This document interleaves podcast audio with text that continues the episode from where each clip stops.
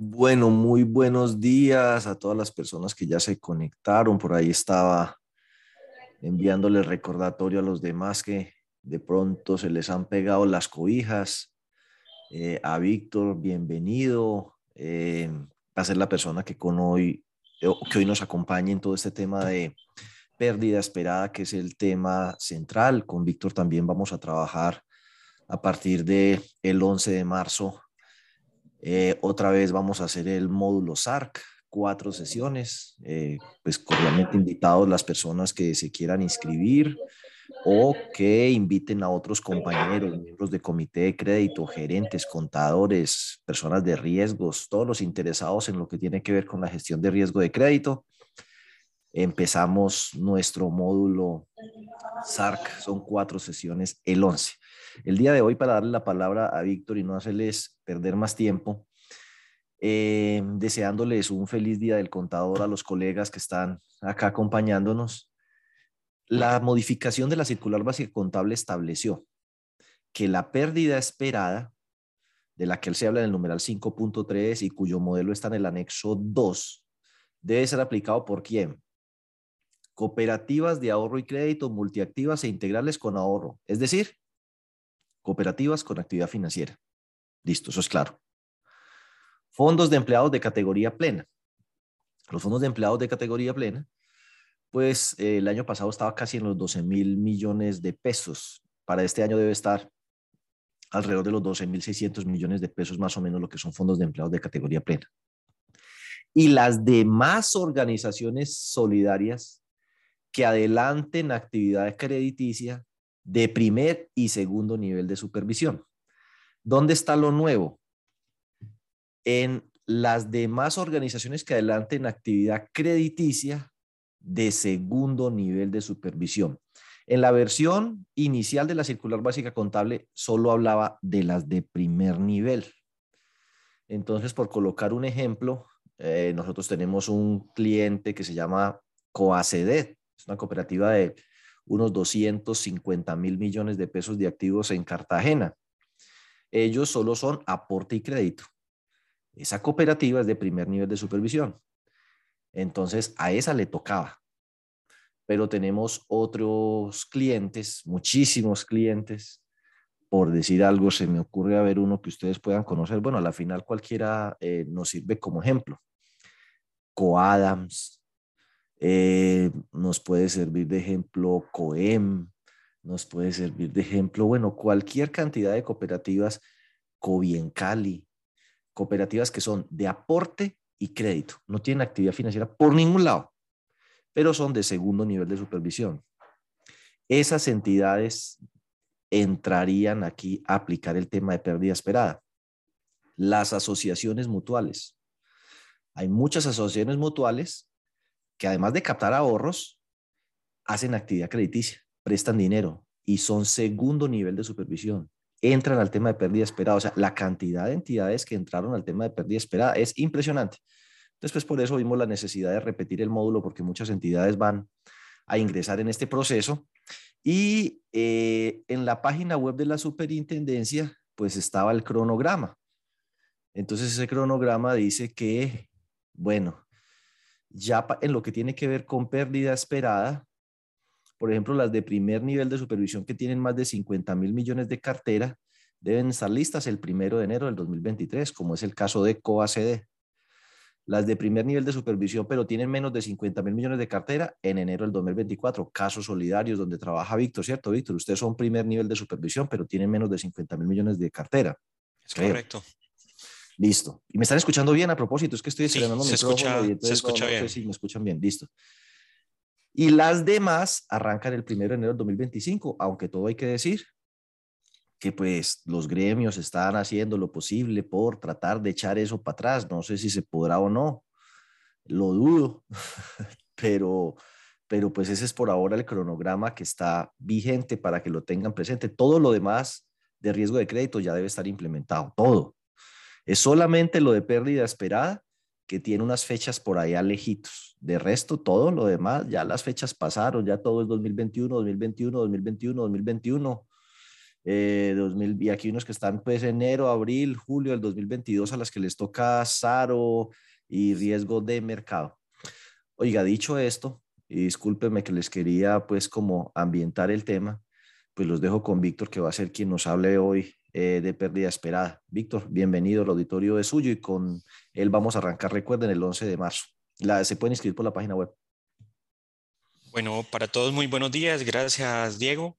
Vamos a ver entonces dentro de la información, como lo mencionaba Diego, que muchas de las entidades van a ingresar entonces al tema de lo que es pérdida esperada digamos que la superintendencia ya había dado, digamos, como los primeros eh, vistazos frente a poder entonces estar dentro del modelo de pérdida esperada, no solamente las entidades del primer, de primer nivel de supervisión, sino todas las entidades. En este caso, nosotros estamos viendo entonces que han dado un gran paso y es al segundo nivel de supervisión.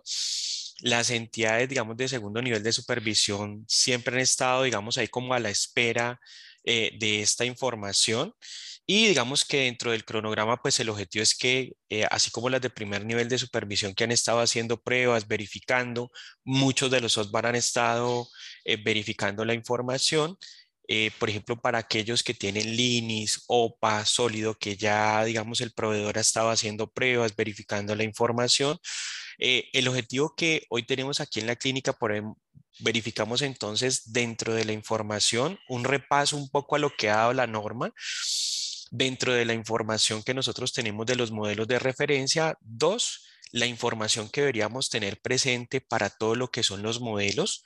Digamos que aquí dentro de los modelos algunas recomendaciones. Nosotros, por ejemplo, acá en Solidarios tenemos Linux y dentro de esas recomendaciones hay unas, eh, digamos, notas que ha hecho el proveedor del software y que me parece que no solamente aplican para Lini, sino para todos nosotros, desde el punto de vista de que a veces no tenemos eh, la información eh, correcta dentro de los reportes que hacemos del SIXES. Entonces, vamos a verificar un poco la norma, verificamos aquellas recomendaciones que nos han hecho los proveedores y al final vemos entonces el modelo hay algo que eh, Diego nos comentaba y es que dentro de la información, lo que nosotros vamos a ver de esos modelos de pérdida esperada tiene también que ver entonces eh, con una modificación que le hicimos al formato de pérdida esperada eh, con Diego, eh, digamos que dentro de la información y lo que hemos estado trabajando, le entregamos a las personas que han estado acá dentro de la capacitación de Diego de Tancur Consultores toda la información en Excel y hemos verificado entonces poderles entregar el archivo de Excel eh, dentro de las modificaciones. Para esta ocasión, recordemos también que la superintendencia nos venía en la primera versión restando los aportes, ¿no es cierto? Primero al 70%, después al 100% y ahora en esta modificación nos dice réstele también los ahorros permanentes teniendo en cuenta que eh, solamente se pueden retirar al final, eh, digamos, de, cuando el asociado se retira. Entonces, esa modificación también ya la elaboramos y la vamos a dejar disponible también acá en la página de Diego para que ustedes la puedan descargar. En este caso, muchos de, las entidades que, por ejemplo, tienen ahorro permanente me dicen, Víctor, ¿ya hicieron la modificación? Sí, ya hicimos la modificación. Vamos a dejar el formato para que ustedes lo puedan descargar. Pero antes de esa modificación, eh, digamos que, que será al final para explicarles el archivo de Excel, quiero que veamos también las recomendaciones que nos han hecho los proveedores de software, que creo que ahí nos toca hacer algunas correcciones al interior Recordemos que para las de primer nivel de supervisión, las cooperativas de ahorro y crédito, la Super nos ha dado este primer semestre para hacer los ajustes, recomendaciones, verificar valores, verificar cómo está generando la información. Algunos proveedores de software ya hicieron las modificaciones, las entidades ya están probando, pero digamos que ese aprendizaje creo que nos aplica para todos las recomendaciones que al final vamos a dar. Entonces, verifiquemos dentro de la información, eh, recordemos que dentro de la información eh, se genera, ¿no es cierto?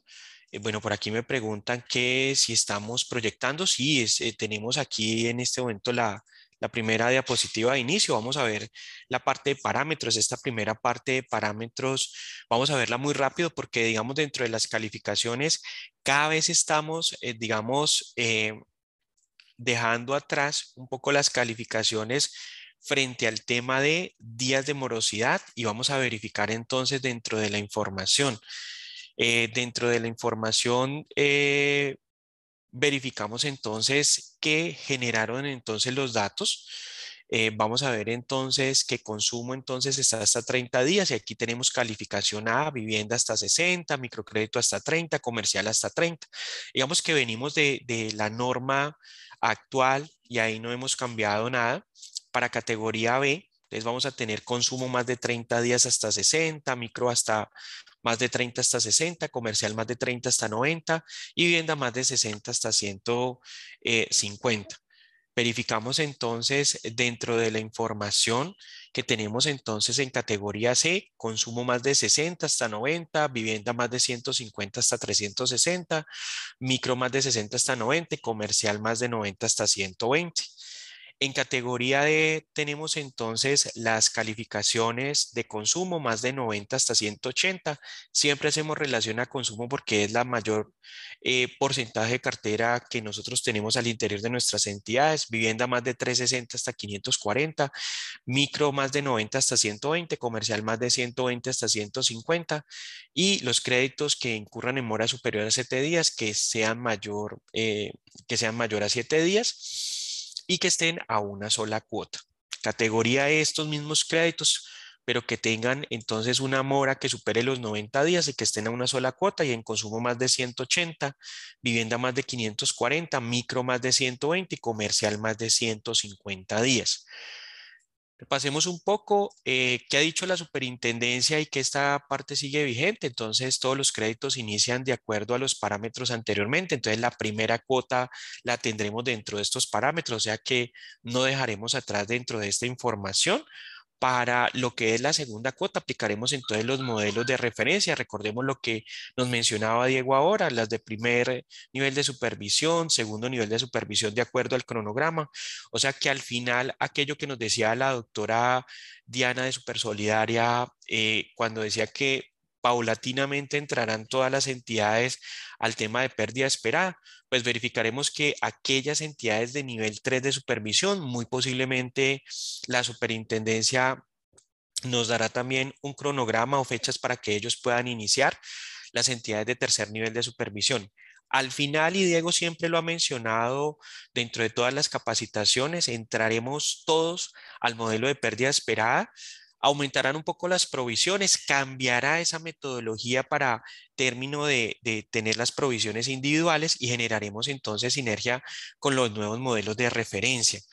Verificaremos entonces que eh, dentro de los datos continúa la regla de alineamiento o regla de ley de arrastre, pues que si yo tengo dos créditos de consumo, uno en A y otro en B, pues el de B arrastrará el de el que está al día dentro de los datos y creo que es una de las mm, preguntas que hace eh, de pronto las entidades que siempre se están capacitando y es cuál es la calificación final del asociado.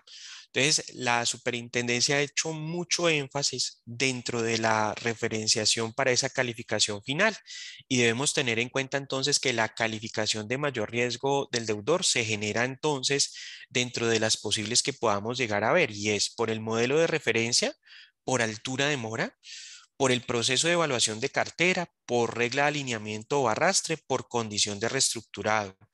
Entonces aquí nosotros podemos evidenciar que yo puedo estar en eh, calificado en A, pero si por regla de alineamiento tengo otro crédito calificado en C, pues ese crédito que está en A terminará en C. O yo puedo estar en A, ¿no es cierto?, en un crédito en mi entidad, pero si por evaluación de cartera me recalificaron en B, pues mi calificación final no será A, sino que será B. Tengamos presente esa parte, siempre se pregunta mucho ese, ese tema para que lo tengamos muy presente. Al final deberíamos entonces calcular el índice de morosidad de nuestras entidades, cuál sería entonces el índice de morosidad por calificación y cuál sería el índice de morosidad por 10, que son los indicadores que Diego ya nos ha explicado del título eh, tercero y quinto. Verifiquemos entonces dentro de las modalidades, pues dentro de consumo seguiremos con los mismos porcentajes, ¿no es cierto? Verificamos entonces que dentro de la información vamos a verificar los porcentajes de la provisión individual, pues que B es al 1%, C al 10, D al 20, E al 50, E1 al 100% y nace esa calificación E1 que corresponde a aquellos créditos de más de 360 días. Eugenia por acá nos pregunta que en los fondos de empleados de, categoría plena, primer nivel de supervisión, ¿cuándo se va a iniciar el, proceso de pérdida esperada? Ahorita volvemos nuevamente, Eugenia, y mostramos el cronograma que Diego estaba verificando para que no solamente las de primer nivel de supervisión, eh, sino todas las entidades. Recordemos que enero de 2023 será la fecha donde comenzamos. Para las cooperativas de ahorro y crédito, eh, verificamos que ahora en el primer eh, eh, semestre estarán haciendo pruebas y para el segundo semestre deberán empezar a, contabilizar. Eh, por acá Laura nos pregunta que los créditos recalificados deben provisionar solo en el mes de la evaluación de cartera o todos los meses hasta la próxima recalificación. en tema de recalificados siempre permanecerán hasta la nueva recalificación y tema de provisión, pues digamos que ese se lo dejamos al tema de software, me hago entender. Si mi asociado está en A, pero lo recalificamos en B, pues inmediatamente se tendrá que ir a B. ¿Él provisionará cada mes? Pues no, provisionará el primer mes. Digamos que aumenta la provisión y de ahí en adelante sigue ese mismo valor de, provisión, Laura. Vamos a ver entonces que dentro de la parte de microcrédito, verificamos entonces que comienza a aumentar y recordemos que para los que tenemos microcrédito, pues vamos en lo que es el primer semestre 2022 eh, y aquí vamos a ver entonces que dentro de la información, las provisiones de microcrédito en A vamos entonces al 2%, en B vamos al 15%, en C al 30%, en D al 70% y en E al 100%. Para el segundo semestre del 2022 estaremos entonces en A al 3%, B al 22.5%, C al 40%, D al 80%, E al 100% y verificaremos entonces que para 2023 entraremos a un 4%, en, en B estaremos al 30%, en C al 50% y tendremos en D 90% y como siempre en E pues tendremos a, al 100% la calificación. Vamos a ver entonces dentro de los modelos. Recordemos entonces que la, la probabilidad de, incumplimiento, eh, la superintendencia dentro del modelo de pérdida esperada nos va a dar entonces eh, el modelo para nosotros poder calificar esa probabilidad de incumplimiento y poder hallar entonces la calificación del asociado, que al final nos da una probabilidad de incumplimiento calculada de acuerdo al modelo estadístico de la supersolidaria. El valor expuesto del activo que normalmente es el saldo más los el saldo del crédito más los intereses más los gastos que ha tenido el crédito menos los aportes que inicialmente eran al 70, después la super los aumentó al 100% y ahora adicionalmente le dijo réstele los aportes permanentes, que es la modificación que le hicimos al formato y que lo dejaremos entonces eh, para compartir en, acá en la página, en el aplicativo de Diego para que ustedes lo puedan descargar. Vamos a ver entonces que esa pérdida esperada, pues sencillamente será un cálculo que dentro de la ecuación tendremos la probabilidad de incumplimiento por el valor expuesto del activo, como lo acabamos de mencionar, por la pérdida o el incumplimiento que tiene que ver con el tema de garantía. Y hay una gran observación que ahorita vamos a ver en el detalle de, al final de estas diapositivas. Dentro de la probabilidad de incumplimiento, recordemos algo muy importante y algo que debemos de tener muy presente. Esa probabilidad de incumplimiento quiere decir que es la probabilidad que en un lapso de 12 meses incurra un incumplimiento por parte del deudor. Entonces, ¿qué sucede aquí? Y es algo que nosotros debemos de tener muy presente. Créditos de consumo que se encuentren en mora mayor a 90 días están incumplidos. Y si están incumplidos, la probabilidad de incumplimiento no es necesario pasarla por el modelo porque la probabilidad de incumplimiento es del 100%, que es lo que menciona la super. ¿Qué quiere decir? Que si yo tengo un valor expuesto de un millón de pesos, ¿no es cierto? Crédito, más intereses, más otros gastos, menos los aportes, menos los ahorros permanentes, y me da un saldo de un millón de pesos el valor expuesto, y tiene ese crédito, tiene ejemplo, 91 días de mora, ya no necesito pasarlo por el modelo. ¿En qué sentido? Para calcularle probabilidad de incumplimiento. Sencillamente la probabilidad de incumplimiento de ese crédito va a ser 100%.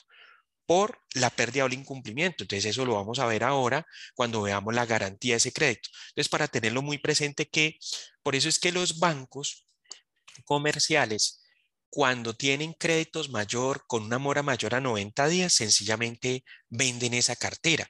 ¿Por qué? Porque esa cartera representa un alto riesgo. Situación que nosotros a veces decimos, ejemplo, no lo pasemos a cobro jurídico. Dos, hagámosle cobranza administrativa. Tres, no, es que el asociado es descuento por nómina, pero tiene de pronto mm, en este momento unos problemas de una demanda, etcétera, y le empezamos a dar un tiempo. Pues resulta que ese tiempo que le estamos dando ese crédito en no iniciar, digamos, una cobranza jurídica o una cobranza prejurídica, inclusive, que a veces la entidad me dice, no, Víctor, ese, aquí iniciamos cobranza jurídica a partir de los 180 días.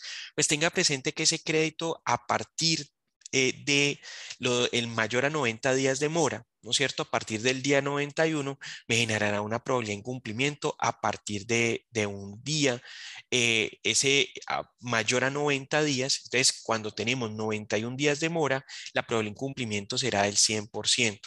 Entonces ahí lo debemos de tener muy presente dentro de la información. ¿Por qué? Porque ese crédito generará un mayor riesgo, una mayor provisión. Vamos a ver entonces dentro del modelo, recordemos el modelo rápidamente, vamos a tener un puntaje, ese puntaje tenemos una ecuación de 1 sobre 1 más a la menos z y vamos a tener dos modelos que son importantes para nosotros. El modelo de referencia de consumo con libranza, donde vamos a tener unas ecuaciones que creo que las hemos repasado dentro de lo que hemos hecho de las capacitaciones, tanto con el primer grupo con el segundo grupo y repasábamos entonces que eh, dentro de esta parte requeríamos todos los ítems que nos restan riesgos. Ejemplo, vamos a ver entonces que si el asociado está activo, me resta riesgo. Si el asociado tiene aportes, me resta riesgo. Si el tipo de cuota es variable, me suma riesgos. Si somos fondos de empleados, existen varias variables de, de, este modelo de pérdida esperada que nos van a restar riesgo de ser fondo de empleados ya tiene una connotación y es que me va a restar riesgo dentro del modelo de referencia de consumo con libranza. Entonces ahí vamos a observar, por ejemplo, si somos fondo de empleados, me resta riesgos y vamos a ver entonces el ítem, ¿no es cierto? Dentro de lo que nosotros observamos como fondo de empleados me va a entrar a restar riesgo. Veamos entonces dentro de lo que es las entidades cuando somos cooperativas multiactivas sin sección de ahorro, especializadas en sección de ahorro e integrales sin sección de ahorro.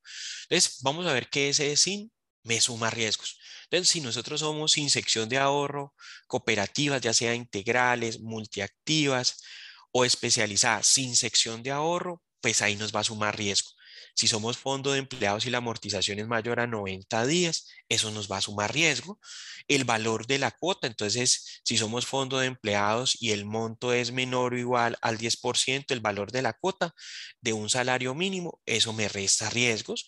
Si el valor del préstamo es menor a un salario mínimo y nosotros fondos de, somos fondo de empleados, me resta riesgos. Si somos cooperativa de ahorro y crédito y el monto del préstamo es mayor a 7 salarios, eso nos va a sumar riesgo.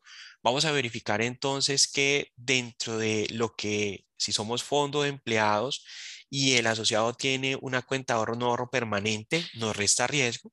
Si somos cooperativa de ahorro y crédito y el asociado posee un CAT, nos resta riesgo. Entonces, vamos a ver que en términos generales, si tenemos, ¿no es cierto? Si tenemos ahorros con los asociados, eso nos va a ir a nosotros de manera positiva, ¿sí? Nos va a restar riesgo. Vamos a ver que si somos fondo de empleados y el plazo del préstamo es menor o igual a seis meses, nos resta riesgo. Entonces, ¿qué vamos a ver acá? Algo importante que me parece a mí es la antigüedad del asociado. Un llamado a conservar la antigüedad del asociado, toda vez que cuando el asociado tiene un tiempo de vinculación con la entidad y es menor o igual a un mes y yo le presto, me va a sumar riesgo. Es en este modelo, esa parte es un llamado, digamos, a, a, cuidar al asociado antiguo, ¿no es cierto? A generar entonces, por ejemplo, líneas de crédito, y Diego lo ha mencionado en las diferentes capacitaciones que hemos tenido. Líneas de crédito, por ejemplo, que atribuyan a una menor tasa y a un buen hábito de pago del asociado eh, frente a su antigüedad. Entonces, si yo tengo un asociado que a medida que va teniendo mayor antigüedad, buen hábito de pago, ¿por qué no empezar a explorar lo que es una menor tasa para aquellos asociados antiguos con buen hábito de pago?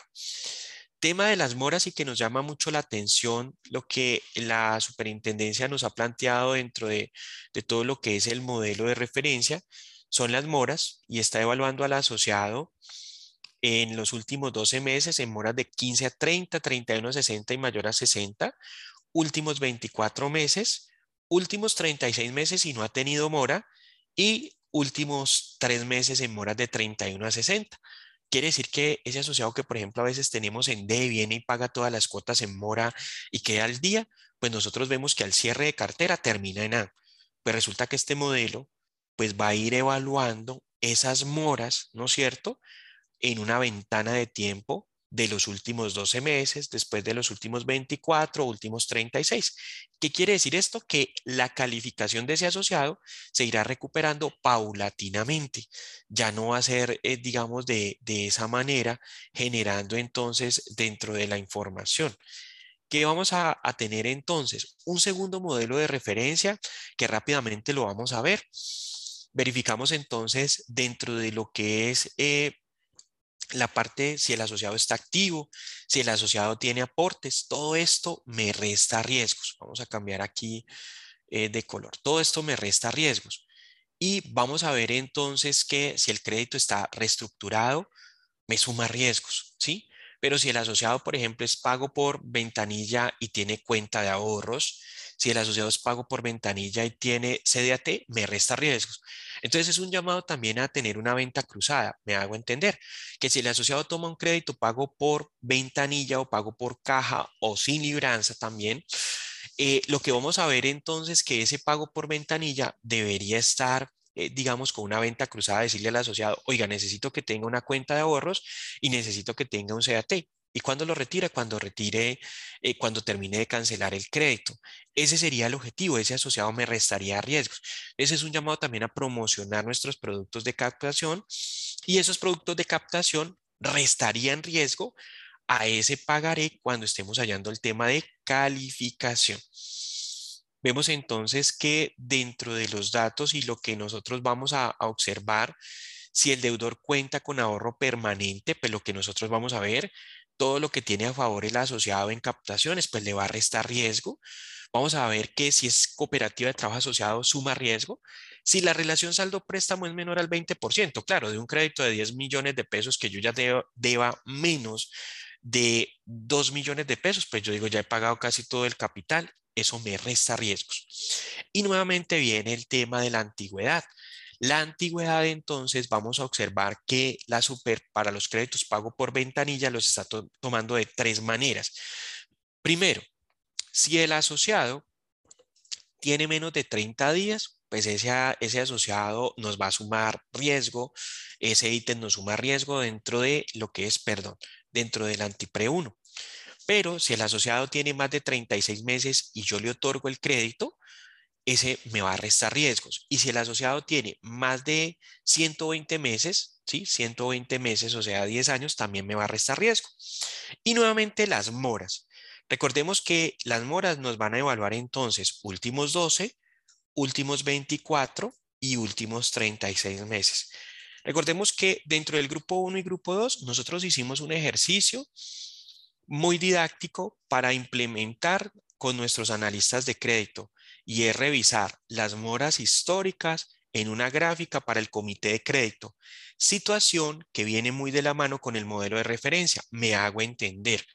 Si usted ve que el asociado históricamente ha presentado moras en los últimos 12, 24, 36, pues este modelo en Excel le podría mostrar entonces la información. Eh, esperamos que todos puedan estar calculando esa información. Se, se llama entonces la parte de gráficas y hábito de pago que deberían estar calculando nuestros analistas a partir de la capacitación que dimos con todas las entidades en el grupo 1 y en el grupo 2 de, capacitaciones que dimos para la implementación de SARCE acá con Diego. Entonces esperamos que todas las entidades puedan estar utilizando eso. ¿Por qué? Porque va muy de la mano con el modelo de referencia. Eso me permitiría anticipar riesgo dentro de la información y lo que nosotros estamos teniendo en los datos y frente a la información es necesario implementar ese tipo de herramientas para poder minimizar ese riesgo. Hay un modelo de referencia para eh, lo que es eh, el modelo de referencia comercial persona natural. No vamos a profundizar, muy parecido a lo que vimos en los dos modelos de referencia anteriores. ¿Qué cambia aquí? Pues que sencillamente la superintendencia creó unos nodos y esos nodos tienen que ver con la combinación de las moras.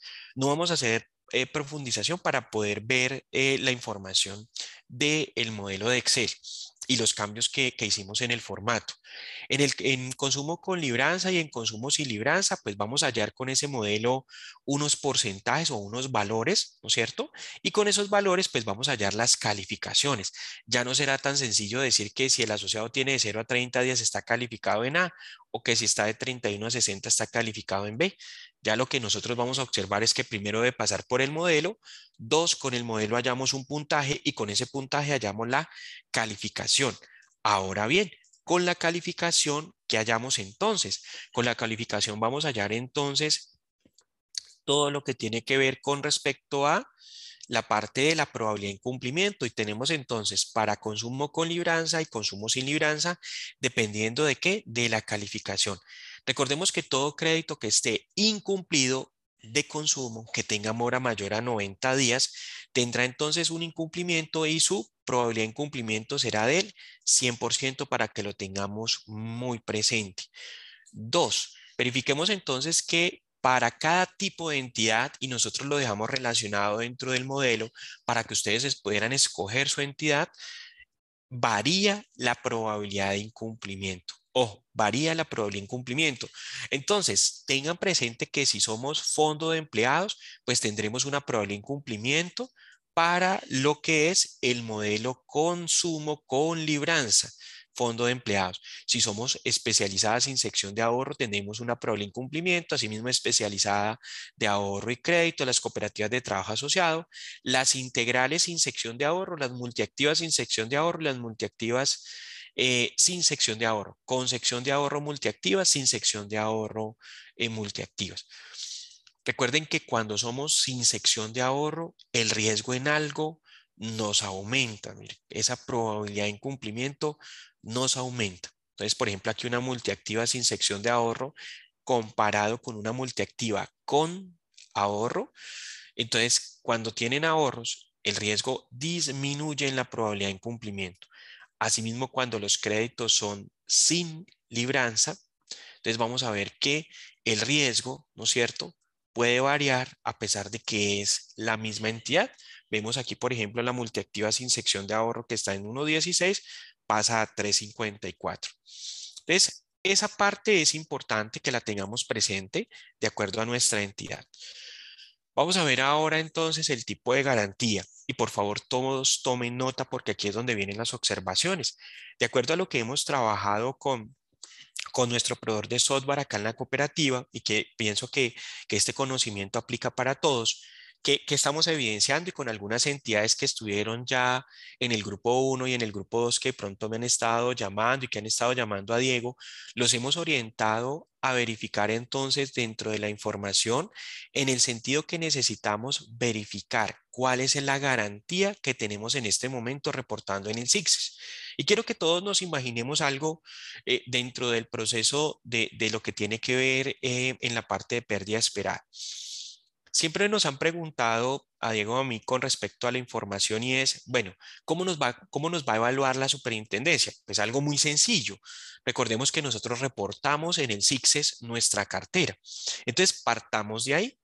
¿Cómo tenemos nuestra cartera en el SIXES? Entonces, Tengamos presente que la pérdida o el incumplimiento tiene que ver con respecto a la garantía y ahí vamos a hacer las observaciones respectivas. Si yo tengo un crédito que solamente es firma personal, será el 75%. Si es una garantía idónea, será el 60%.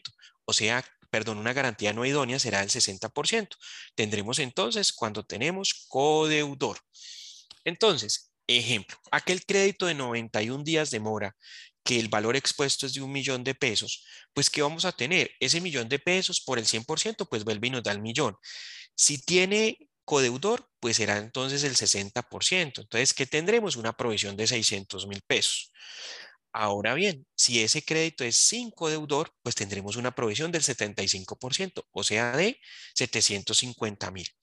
Si tenemos entonces una garantía hipotecaria, será del 40%, o sea, 400 mil pesos para el ejemplo del millón de pesos que tiene 91 días de mora. Y si es una pignoración, pues será del 50%. Si es Fondo Nacional de Garantía, será del 12%.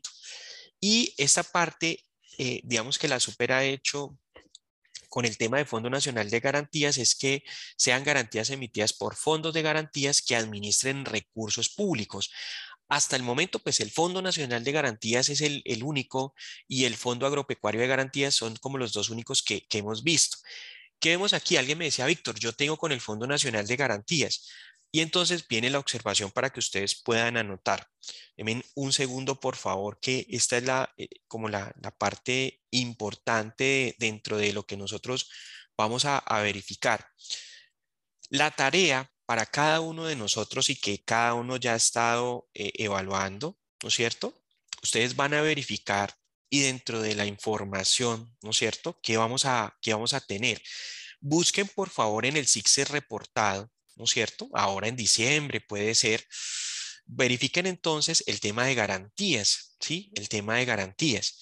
Y en el tema de garantías, cómo están reportando, ¿no es cierto? Cómo están reportando la garantía al interior, ¿no es cierto? De lo que es el SIX. Es que, que vamos a, ver dentro de, de, la clase de garantía, que es la columna AB. Entonces, verifiquemos un poco por acá. Alguien me decía, Víctor, yo tengo, ¿no es cierto? Yo tengo, eh, todos mis créditos tienen Fondo Nacional de Garantías. Entonces, por ejemplo, Linis dijo, hizo una homologación y dijo, todos los que tengan Fondo Nacional de Garantías deberían entonces tener eh, el número 5, ¿no es cierto? Reportado en el CICSES que dice avales. Entonces, por ejemplo, cuando yo reviso la entidad, entonces yo evidencio en esta columna, que es la columna B, que dice clase de garantía, sabemos que dice cinco avales, entonces yo digo, ah, no tengo ninguno con avales, ¿no es cierto? No tengo ninguno con avales. Y resulta que los avales, ¿sí? Resulta que los avales dentro de la información representa una pérdida o incumplimiento tan solo del 12%.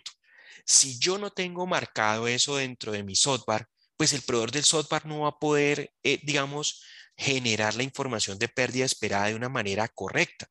Entonces, dos, cuando se vaya la información en el SIXES, la superintendencia va a observar que yo realmente no tengo Fondo Nacional de Garantías.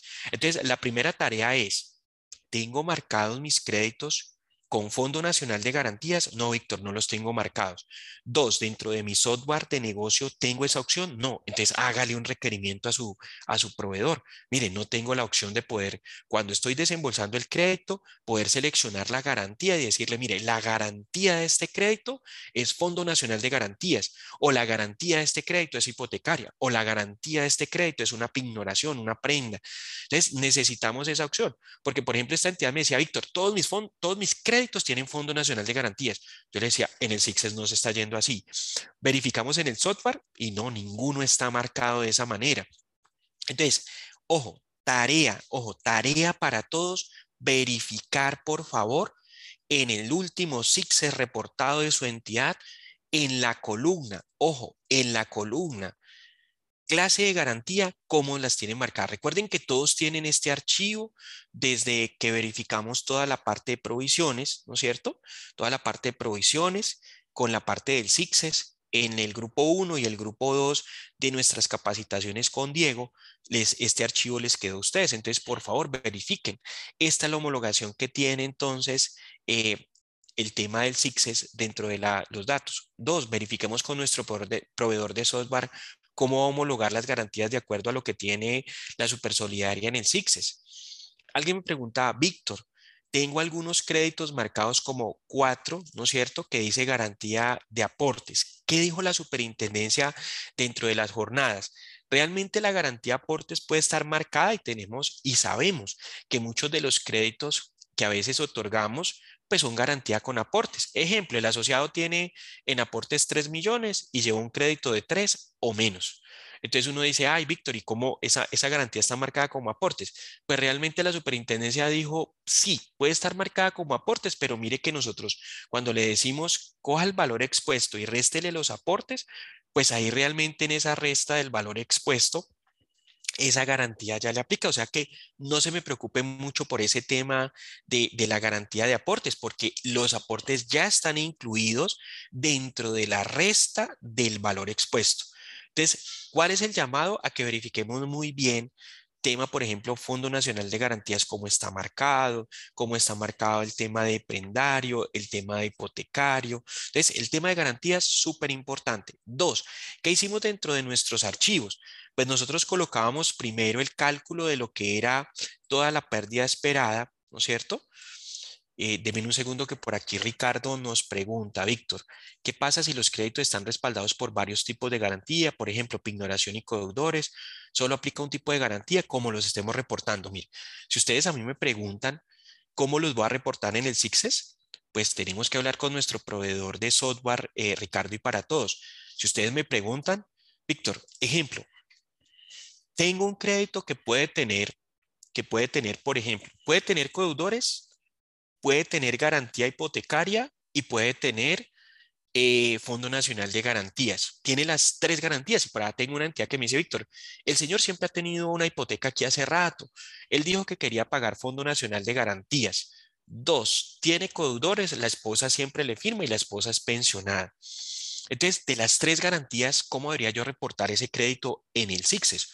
Pues si ustedes me preguntan a mí, yo debería reportarlo con Fondo Nacional de Garantías, ¿Por qué? Porque ese representa, ¿no es cierto? Representa la menor pérdida o incumplimiento.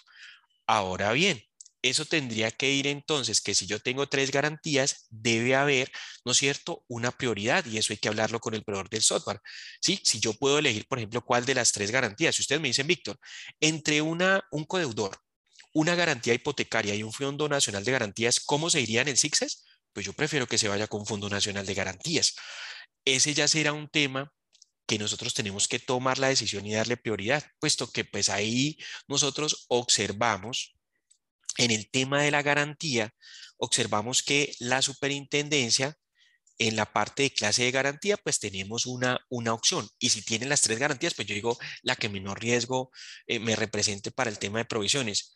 Ahora bien, si usted me dice, no, Víctor, mira que a mí me gustaría hacer la mayor cantidad de provisiones posible y hemos tomado la decisión con el Consejo, la Junta Directiva, con el Comité de Riesgos, con la gerencia, de reportar ese asociado con la garantía que mayor riesgo porque queremos hacer es más provisiones. Entonces yo le digo, si tiene codeudor, tiene hipoteca y tiene Fondo Nacional de Garantías, pues repórtelo como si tuviese codeudor sencillamente y tome usted la decisión al interior. Entonces, hay que, eh, digamos, verificar. Por el momento yo les diría que tomen un escenario más conservador, no sabemos qué tanta volatilidad puede llegar a tener entonces el modelo, esas decisiones, digamos, de llegar a hacer un poco más de provisiones, algunos ya lo han eh, elaborado, digamos que no van a tener muchas variaciones, pero entidades que nunca se han enfrentado al modelo, llegar a generar altas provisiones, pues puede afectarlos. Em,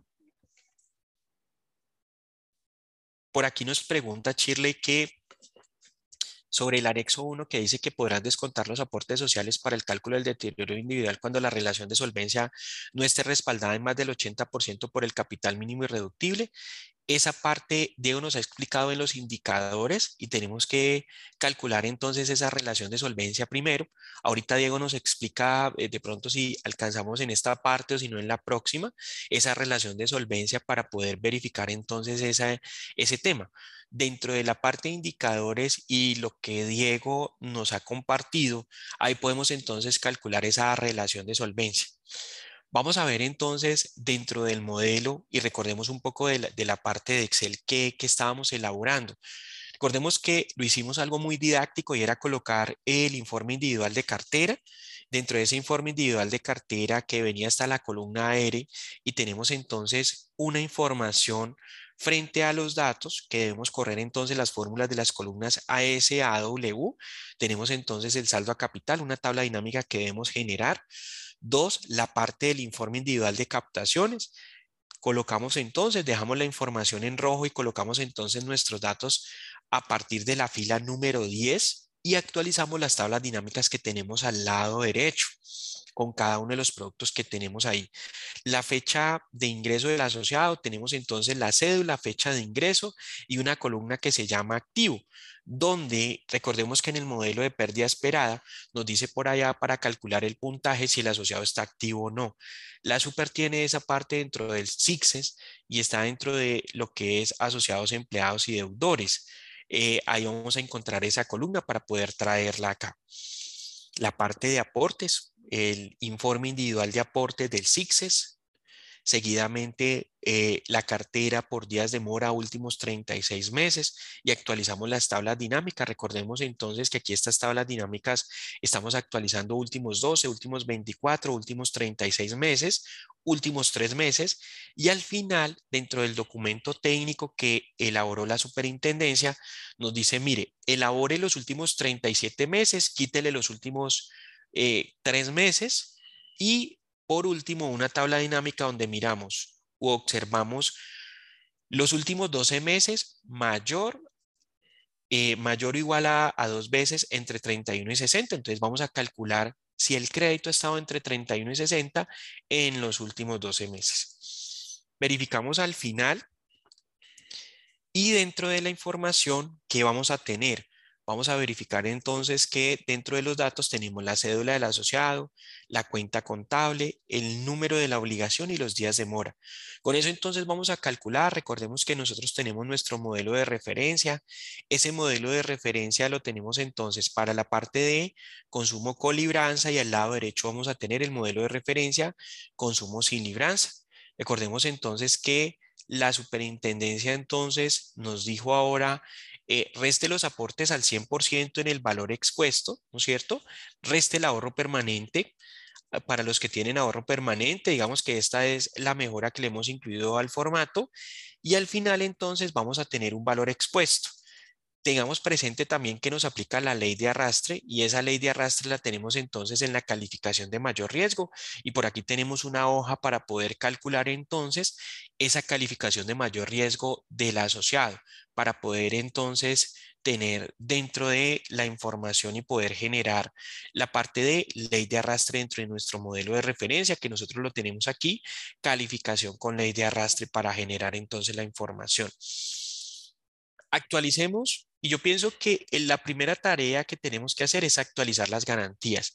Creo que las garantías nos estamos, eh, digamos, pasando un poco ahí dentro de la información. No las tenemos como muy bien definidas y dentro de la información verificamos entonces, eh, dentro de los datos, a veces alguien me decía, Víctor, es que me está saliendo 60%. Claro, es un crédito con codeudor. No, yo lo tengo marcado en mi sistema, yo lo tengo marcado en mi sistema con Fondo Nacional de Garantías y debería aparecerme 12%.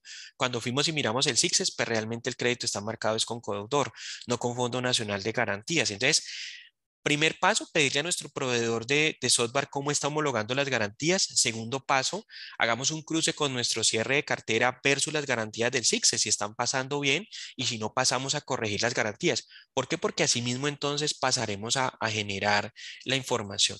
Por acá nos preguntan que si las plantillas que están más actualizadas eh, las hicimos en el curso pasado. De acuerdo a cómo ha ido saliendo las actualizaciones, hemos ido actualizando las plantillas con Diego. Entonces, por ejemplo, esta plantilla que estamos viendo, la vamos a, colgar entonces dentro del aplicativo que tenemos para que ustedes la puedan descargar actualizada. En la pestaña de mm, la fórmula de la columna AU, entonces por aquí me preguntan, miremos aquí. En AU entonces, ¿qué vamos a tener? Recordemos que la calificación, como nosotros lo mencionábamos, se da de acuerdo al puntaje. Entonces, dependiendo de, recordemos, recordemos esta parte.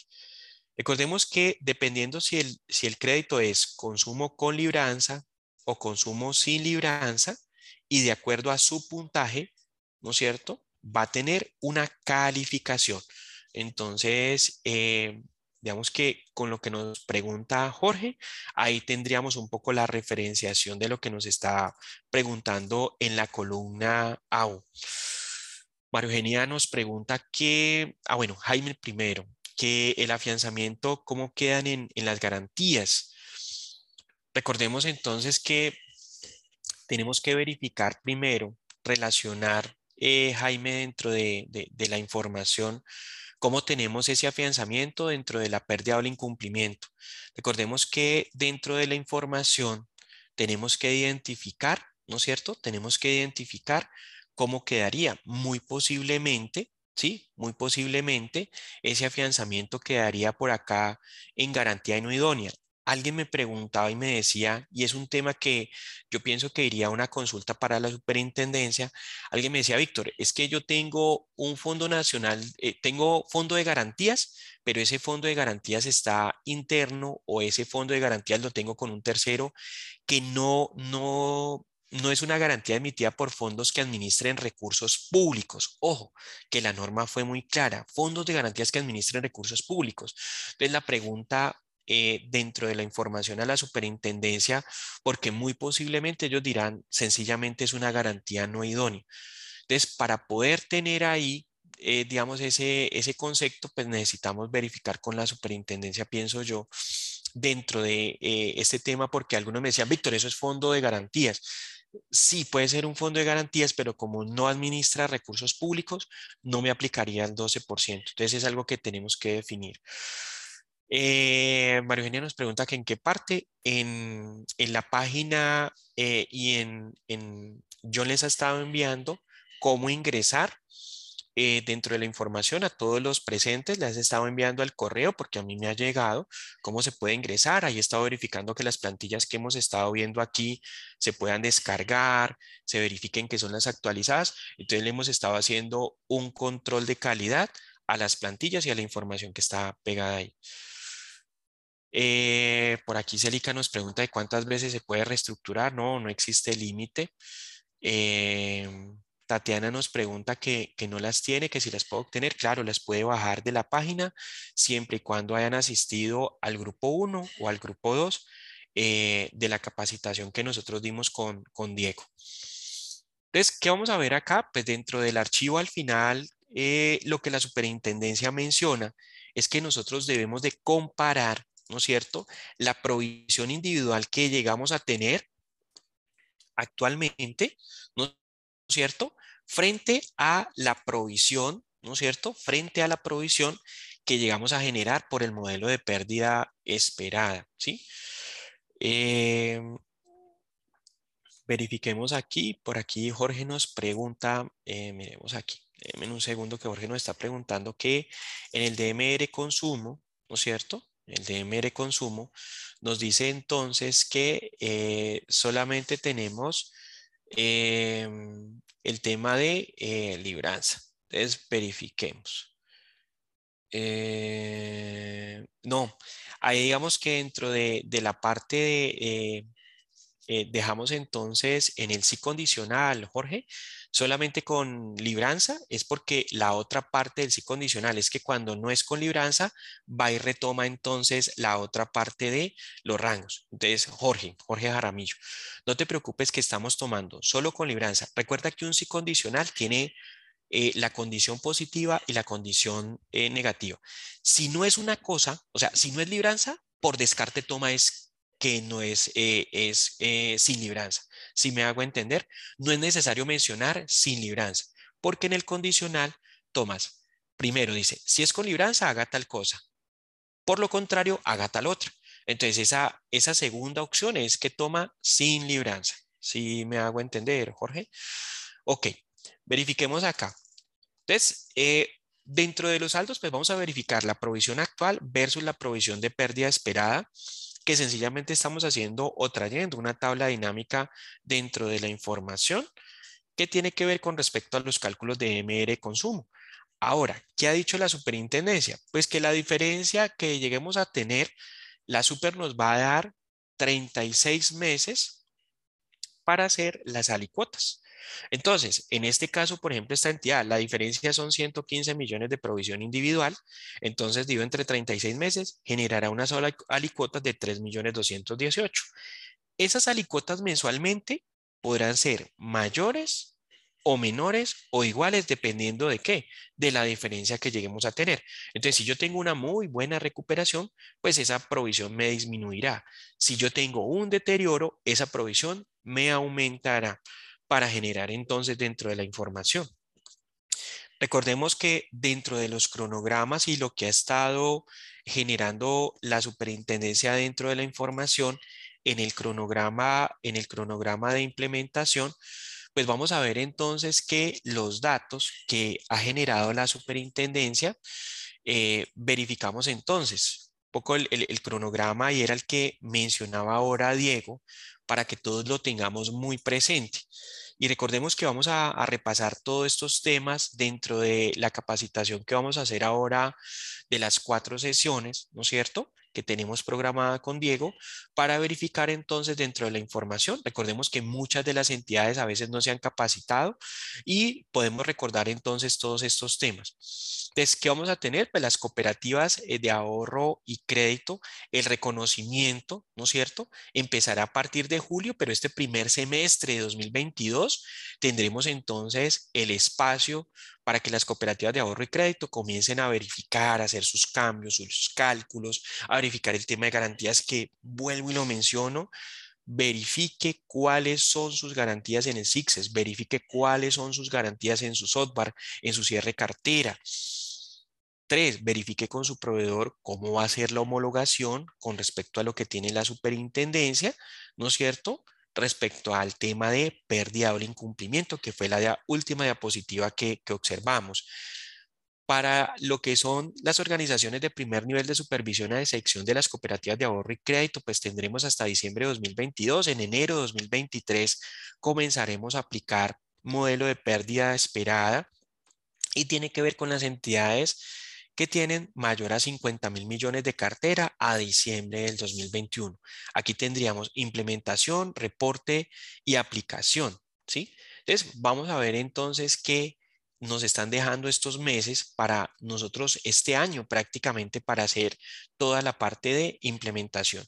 Para las entidades eh, de menores de 50 mil millones, pues tendremos enero del 2024 hasta diciembre de 2023 tendremos entonces la aplicación y las de segundo nivel de supervisión. Tendremos entonces la generación enero 2024, enero 2025 tengamos presente entonces que la superintendencia va a estar muy de la mano si nosotros ya hemos calculado todo lo que tiene que ver con pérdida esperada, si hemos hecho los cambios con nuestro proveedor. Algunas entidades me han dicho, Víctor, yo no voy a esperar hasta el final, voy a comenzar a hacer, eh, digamos, esas alicuotas dentro de la información y vamos a comenzar a aumentar de manera preventiva el valor de las provisiones para que cuando lleguen esas alicuotas pues no tengamos digamos eh, que hacer eh, un mayor valor de provisión individual eso puede ser una medida conservadora, preventiva, que está, digamos, muy de la mano con lo que la superintendencia ha recomendado. Otros me han dicho, Víctor, no, me toca esperar.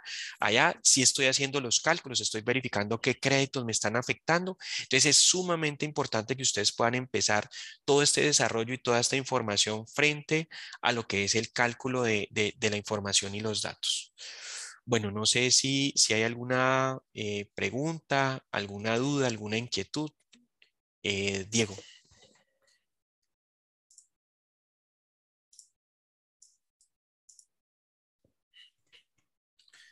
No, Eh, pues agradecerte, Víctor, por la generosidad en el repaso y invitarlos a todos a que nos conectemos dentro de ocho días nuevamente, eh, donde pues vamos a rematar con unos temitas ahí y vamos a hablar, eh, pues, a, recordar un poco el tema de la brecha de liquidez, el tema del IRL, el tema de solidez. Nos faltan pues algunos unos recordatorios breves que les permita a ustedes también em, como consolidar los conocimientos que fueron adquiridos eh, durante la implementación de riesgos en lo que tiene que ver con riesgo de liquidez como tal.